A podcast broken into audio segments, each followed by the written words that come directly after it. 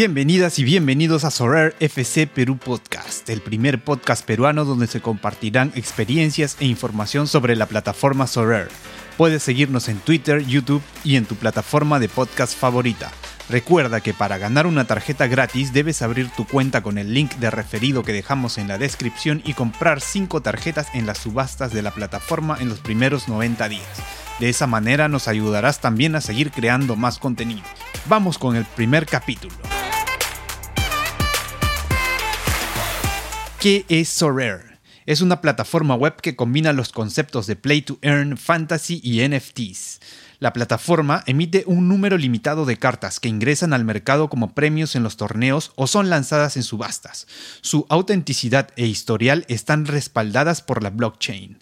Existen cinco tipos de cartas. Las blancas o comunes que no tienen valor real las amarillas o limited de las que se emiten un máximo de 1000 por cada jugador, las rojas o rare de las que se emiten un máximo de 100, las azules o super rare 10 y las negras o unique solo una. El valor de cada tarjeta lo determinan distintas variables como el mercado de compra y venta, la performance real del jugador e incluso el número de serie de la tarjeta. Para ingresar a un torneo debes contar con un número mínimo de cartas de uno de los tipos antes mencionado. Existen dos formas para ganar dinero en Sorare. Una es gracias a los premios en Ethereum que otorga la plataforma en cada torneo y la otra mediante la compra y venta de tarjetas. ¿Cómo empezar en Sorare? Luego de crear tu cuenta con el link de referido que dejo en la descripción, ya puedes empezar a participar con las cartas comunes que la plataforma te regala al abrir tu cuenta. Puede ser esta una buena forma de familiarizarte con el juego, sin embargo, estas no pueden ser compradas ni vendidas. Solo hay un torneo para cartas comunes y los premios son muy difíciles de conseguir. Para poder explorar totalmente la experiencia Sorare, te sugiero empezar con las cartas Limited. Para ello, deberás transferir dinero a tu cuenta. Inicialmente solo era posible a través de billeteras de criptomoneda, pero afortunadamente desde hace algunas semanas la plataforma permite realizarlo directamente gracias a una alianza con Ramp. Menciono esto último porque al abrir mi cuenta cometí el error de seguir recomendaciones que encontré en YouTube que sugerían abrir una cuenta en Metamask, pero resulta mucho más complicado y además te cobran comisiones demasiado altas.